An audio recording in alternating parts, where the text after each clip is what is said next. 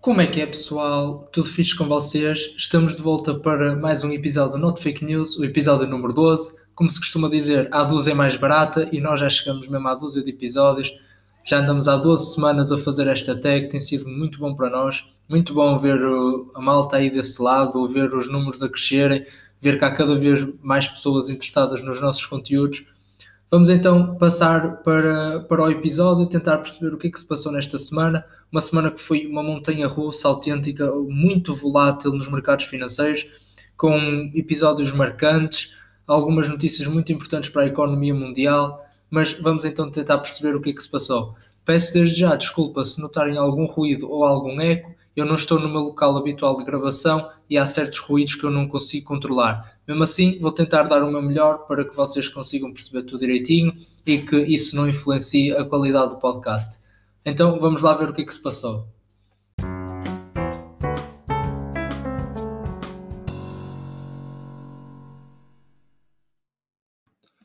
Então, como eu, como eu tinha dito, esta semana foi uma semana muito volátil. Houve até alguns jornais a dizerem mais um dia estranho para, para as bolsas. Realmente foi.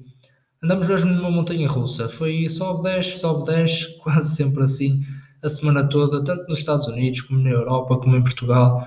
Estamos realmente numa situação em que os mercados financeiros estão muito, muito voláteis e é preciso ter cuidado quando assumimos uma posição nos mercados para contar com esta volatilidade que é característica também da situação pandémica que estamos a viver.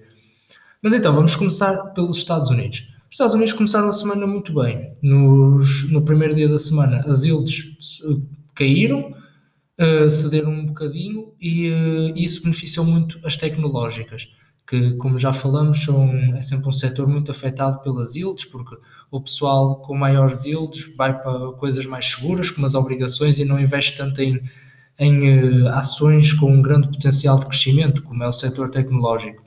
Também ainda beneficiou mais este setor quando uma, um fundo como é o ARK Invest, que é gerido por, por a influente investidora Cathy Wood, diz que a Tesla, praticamente em 2025, pela projeção deles, o valor da, de uma ação da Tesla poderá estar à volta de 3 mil, mil dólares.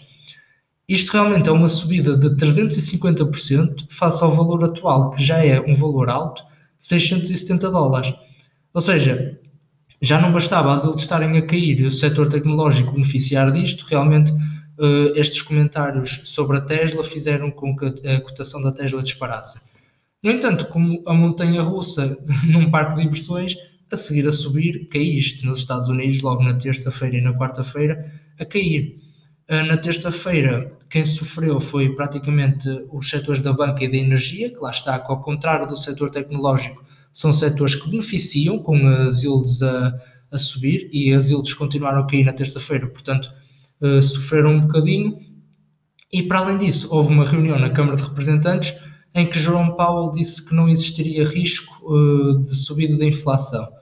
Uh, no entanto, isto é uma notícia boa para os investidores, mas ao mesmo tempo, nessa reunião, surgiu então um medo do aumento dos impostos nos Estados Unidos porque a secretária do, do, do Tesouro norte-americano defendeu o aumento de impostos para pagar os novos investimentos do, do, do Estado. E que investimentos são esses? Então, já saiu uma notícia também na terça, se não me engano, a dizer que a administração de Joe Biden prepara então mais um pacote de estímulos para a economia, um pacote de cerca de 3 bilhões de dólares que tem objetivos de reforçar a educação, uh, as infraestruturas, mesmo o mercado de trabalho e ainda combater então as alterações climáticas. Na quarta-feira continuou a ser um dia muito estranho, até ao meio do dia parecia que íamos acabar bem, estava a subir, mas de repente ao meio do dia um aumento inesperado das yields, mesmo com o que Jerome Powell disse que não havia problema da inflação, aumentaram as yields sem motivo aparente, pelo menos assim à vista, e, e o, o dia acabou mesmo no vermelho para os Estados Unidos. Na quinta, voltamos a subir e fechamos uma semana também na sexta com, com um verde, após Joe Biden ter apresentado então valores bons do mercado de trabalho dos Estados Unidos e uh, o que ajudou e também as, uh, o plano de vacinação estar a correr melhor do que o previsto no, nos Estados Unidos. Joe Biden reforçou mesmo, aumentou o número de pessoas que pretendia vacinar até um, um X, uh, uma X data, ou seja, lá está, deram aos investidores um otimismo em relação aos mercados no, nos próximos tempos, em relação à recuperação económica dos Estados Unidos, sendo que é mesmo, saíram algum, um estudo que prevê o maior crescimento da economia americana desde 1984. Portanto, fechamos a semana no verde, apesar de lá estar, subimos, descemos, subimos outra vez. Foi uma semana muito volátil, mas a conseguiu mesmo terminar no verde com este otimismo que se sentiu. Na Europa, tivemos exatamente a mesma história, mais uma montanha russa. Começamos muito bem no verde, na, tal como nos Estados Unidos. Aliás, a Europa na segunda-feira foi muito afetada por aquele boom das tecnológicas norte-americanas eh, que levou a Europa para o verde, mesmo com o setor da banca que sofreu muito na segunda-feira, o, setor, o setor da banca europeu, porquê? Porque tem, normalmente tem uma grande exposição à moeda turca que esteve em queda livre, literalmente, no, nos primeiros dias da semana. Porquê que esteve em queda livre? Porque o líder do Banco Central Turco uh, foi despedido após uma semana uh, de ter dito, de ter anunciado o aumento das taxas de juro para conter a inflação. Ou seja, realmente os investidores têm mesmo medo que isso aconteça, por exemplo, nos Estados Unidos, que o Fed seja obrigado a aumentar as taxas de juros para conter a inflação, apesar de Jerome Powell várias vezes já ter dito que isso não, não está nos planos, mas isso aconteceu na Turquia e o, praticamente o líder do Banco Central foi despedido e a moeda caiu a pico por causa desta instabilidade toda. Caiu 15% face ao dólar na segunda e as bolsas turcas foram menos suspensas duas vezes na segunda-feira, porque as bolsas têm um mecanismo de proteção quando há um ativo muito importante, quando há uma situação extrema de, de então fecharem para impedirem trocas nesse momento de grande volatilidade e com, com grandes preocupações. Mas, mas pronto, apesar disso, a Europa começou no verde, segunda-feira, depois na terça caiu, está a montanha russa, sobes, depois vais descer, por causa dos novos lockdowns aqui pela Europa, a situação do Covid aqui em Portugal até estamos relativamente bem e acho que somos mesmo o melhor país da União Europeia, mas há países a sofrer, como a França, mesmo a Alemanha teve de anunciar alguns lockdowns, mas depois na, na, na quarta-feira voltamos ao verde, sem um grande motivo aparente, pronto, está bem, as ilhas nos Estados Unidos estavam realmente a cair de, na quarta-feira, depois aumentaram para o final do dia, mas já não foi a tempo de afetar a Europa. Foi praticamente isso que aconteceu.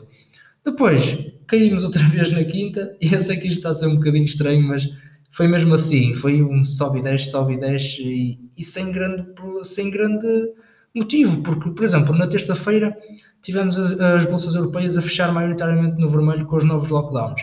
Depois, na, na, na quarta, subimos e depois na quinta fechamos, fechamos outra vez no vermelho, outra vez com medo da pandemia. Ou seja, aquela quarta-feira é que foi diferente do que era esperado, porque se tu tens medo da pandemia na terça e depois voltas a ter medo na quinta, então porquê que não tiveste na quarta? Mas, mas lá está, é uma situação que, que infelizmente nesta altura é assim, a cabeça dos investidores está muito focado no dia e nas coisas específicas do dia e às vezes basta uma coisa mínima positiva naquele dia para afastar logo os outros medos todos ou uma coisa negativa muito pequenina para afastar logo os bons pensamentos. Mas pronto, depois na quinta, como eu disse, voltamos outra vez a fechar no vermelho por causa do medo da pandemia e também por causa do, da queda do, do preço do petróleo, que foi outra montanha russa esta semana e já vamos falar mais à frente, que afetou muito então então as petrolíferas e, a, e, as, e as empresas do setor de energia. No entanto, na sexta-feira conseguimos fechar no verde outra vez, tal como nos Estados Unidos, e exatamente pelos mesmos motivos, por causa de, do, da maior vacinação nos Estados Unidos e parecer que vai haver uma melhor recuperação da economia americana do que era expectável. No que toca ao PSI 20, uh, não seguimos bem a tendência da Europa, seguimos a montanha russa na mesma, andamos ali para cima e para baixo, para cima e para baixo, mas não seguimos bem a tendência da Europa. Porquê? Porque ao contrário da Europa e dos Estados Unidos, abrimos a semana no vermelho. A Europa e os Estados Unidos tinham aberto no verde. Abrimos no vermelho, porquê? Porque aquela situação da moeda turca que eu vos falei, pronto, o setor bancário em Portugal sofreu um bocadinho mais e teve um bocadinho mais de peso e, eh, por exemplo, o BCP destacou-se porque caiu muito na segunda-feira, muito por causa de, dessa situação da Turquia. No entanto, no, na terça-feira voltamos ao verde, porquê? Porque na Europa o motivo do vermelho foi os novos lockdowns e apesar de, claro que nós estamos na União Europeia e estamos numa comunidade económica, hum, e monetária neste caso também, mas mas Portugal não sofre assim tanto com os lockdowns, porque pronto, nós aqui a situação está minimamente controlável, até temos nos últimos dias conseguido abrir mais, algumas, mais alguns setores da economia, portanto não sofremos assim tanto e também tivemos o destaque muito grande do crescimento da EDP depois do Caixa BI ter dado uma recomendação de compra para as ações da EDP. Depois, na quarta e quinta, voltamos ao vermelho, muito por causa da situação do petróleo, da situação do preço do petróleo na economia mundial, que já vamos falar, mas conseguimos mesmo fechar no verde, uh, outra vez novamente por causa do petróleo. Eu sei que parece contraditório, mas vamos ver mais à frente que o petróleo também andou ali a subir e descer, a subir e descer, por causa de toda aquela situação do, do, do navio que ficou naufragado no canal de Suez. Passando então para o ouro. O ouro uh, entrou em queda na semana, segunda e terça caiu, por, porquê? Porque naquele sentimento, na segunda-feira principalmente, de, de, aumento das pessoas no stock market, com as tecnológicas a aumentarem e tudo, os investidores afastaram-se um bocadinho deste ativo mais seguro, que é o ouro, e foram para essas tecnológicas que são um bocadinho mais arriscadas, e depois na terça-feira também o ouro caiu por causa da valorização do dólar. Como vamos ver, este, esta valorização do dólar, o dólar teve muito robusto esta semana, uh, teve muito forte e, como nós já vimos noutros podcasts, o, a valorização do dólar faz então o ouro cair, uh, cair um bocadinho. Portanto, este foi o grande sentido do ouro no seu geral, na semana caiu, no, do, entre segunda e sexta, no geral, muito por causa da, da valorização e da força do dólar. A única, a única que o destaque é para quarta-feira, em que não caiu, que conseguiu subir um, ainda que ligeiramente, mas subiu ainda um bocadinho, por causa daquele aumento das yields que, que eu referi no, anteriormente. Então, por último, no, no petróleo, iniciamos a semana em queda, ainda sem nada a ver com aquele incidente do canal de Suez, com, porquê? Por causa dos novos lockdowns na Europa. Como nós sabemos, o petróleo vive muito da da procura que vai ter e, de, e, com, eh, e, e, com realmente os novos lockdowns na Europa e projeções de uma recuperação económica na Europa mais lenta, o preço do petróleo sentiu. No entanto, no, na quarta-feira aumentou, porquê? Porque houve expectativas por parte da OPEP, que há expectativas que a OPEP realmente mantenha os cortes na produção, no entanto, pronto, depois na quarta-feira também se dá aquele incidente do canal de Suez, e depois na quinta Uh, lá está, ainda na quarta-feira o preço disparou por causa desse incidente do canal de Suez, porque para quem não sabe, eu, eu, eu acho que é um, um bilhão, acho eu, de barris de petróleo por dia que, que passa no canal de Suez e com o canal cortado, então, então a oferta ia ser muito menor ia demorar muito mais tempo a chegar o petróleo aos sítios em que, em que as pessoas o querem, não é? Para poderem utilizar e então o preço disparou ainda na quarta-feira. Na quinta-feira caiu porque corrigiu deste aumento muito grande de 6% na, na quarta, ou seja, houve uma correção e, eh, e, e pronto, e, e, caiu naturalmente por causa de haver essa correção. Exatamente, eu tenho até aqui apontado exatamente isso: um milhão de barris de petróleo por dia eh, que passa no canal de Suez. Portanto, quando o canal cortou, na quarta-feira, houve uma grande, um grande aumento do preço por causa da procura ter, da oferta ter diminuído depois na quinta-feira corrigiu, lá está a montanha russa que eu falo, e na sexta-feira subiu outra vez, exatamente pelos mesmos motivos, por causa do canal de Suez ainda está por resolver.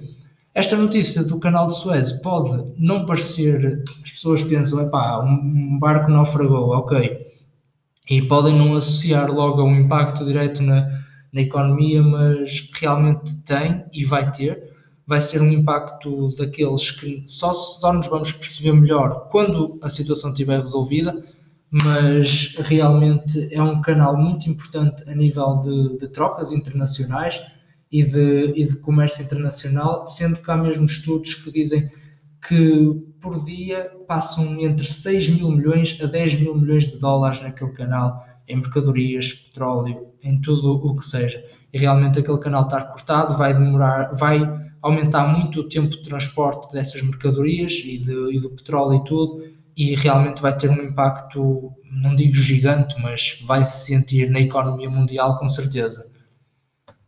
Vamos então passar agora para a parte das notícias, para além destas que eu já fui dizendo, não é? À medida que, que ia vendo a relevância para o que se passou nos mercados financeiros, vamos então abordar aqui mais umas 5 ou 6 notícias que eu destaquei esta semana e que também estão no nosso jornal, que volto a referir, se ainda não viste, passa pelo nosso Instagram, que, que tem, tens lá um jornal que é mais agradável para a vista e está tá umas fotos bonitinhas e tal. Mas, mas então, a primeira notícia que eu quero dizer é que se esta semana que a Tesla vai então passar a aceitar pagamento com Bitcoin na compra de automóveis. É mais um passo de Elon Musk para, para a afirmação da Bitcoin no mundo. Realmente já, pelo que parece, Elon Musk é mesmo um grande fã da Bitcoin e então a sua empresa oficialmente disse que eh, as pessoas eh, fora dos Estados Unidos e tanto, tanto nos Estados Unidos como fora vão poder então utilizar Bitcoin ainda este ano para comprar automóveis da marca. Ah, ainda disse ainda que a Tesla não tem uh, objetivo de, de, converter a criptomoeda em dinheiro fiduciário, ou seja, querem mesmo ficar com a Bitcoin porque Elon Musk continua a acreditar que é o futuro e que, e que pronto, e que mais vale guardá-la do que transformá-la em dinheiro fiduciário. Outra notícia bastante interessante, principalmente para as pessoas que gostam de investir um bocadinho em imobiliário, é que os estudos eh, que saíram esta semana apontam que o preço das casas em Portugal aumentaram 8,4% em 2020. Ou seja, parece que ainda que nem esta pandemia do Covid-19 está a ter um, um, grande impacto nos preços. Não está a ter impacto porque os preços continuam a disparar a números muito grandes em Portugal, sendo que há mesmo, o, mesmo estudo mostrou que os preços das casas cresceram quase o dobro dos salários em Portugal. Realmente esta situação não está muito favorável para quem pondera nem quem quer comprar casa neste momento, mas, mas pronto, é, o, é o que é, o, os preços estão a aumentar. Uh, por todo, um bocadinho por toda a Europa também se deve muito ao facto de haver cada vez mais pessoas de outros países da Europa onde têm muito maiores rendimentos, têm, têm salários muito mais altos que Portugal e que começam muitos deles a, a procurar então residência em Portugal. No entanto, para contrariar esta notícia, o BPI, no, num estudo também que fez, após estes números, uh, traçou um cenário para uma descida de 1,9% dos preços das casas em 2021. Realmente, a minha ideia é que os preços vão, em princípio, vão descer, porque com esta pandemia toda do Covid-19 e principalmente quando as moratórias começarem a, a ser pagas, não é? porque agora está tudo bem, ninguém paga, ninguém paga empréstimo, nem ninguém paga prestações nem nada, mas quando as moratórias começarem a ser pagas, isto vai complicar. E realmente o BPI também aponta para uma descida de então 1,9% do preço das casas neste ano. Ainda em relação a, esta, a este assunto das moratórias, não é? Uh, saiu uma notícia também desta semana a dizer que a banca tinha 45,7 mil milhões de euros em moratórias até ao final de janeiro. 33,2% destes empréstimos eram concedidos às empresas e 16,1% correspondentes então a particulares, como tudo indica, serão famílias, principalmente nestes créditos à habitação, que, que agora beneficiam de, das moratórias em algumas situações familiares. Portanto, era só para dar ainda mais esta notinha em relação a essa situação. Outra notícia também importante aqui para Portugal foi que então saíram os resultados da RTP que mostraram que a RTP mais que triplicou os lucros, passando então para 3 milhões de euros à volta disso de lucros. Uh, passou, teve um aumento de lucros de 241%, mais ou menos, com uma estabilização das receitas, praticamente as receitas estabilizaram, o que aconteceu foi então uma grande redução de custos.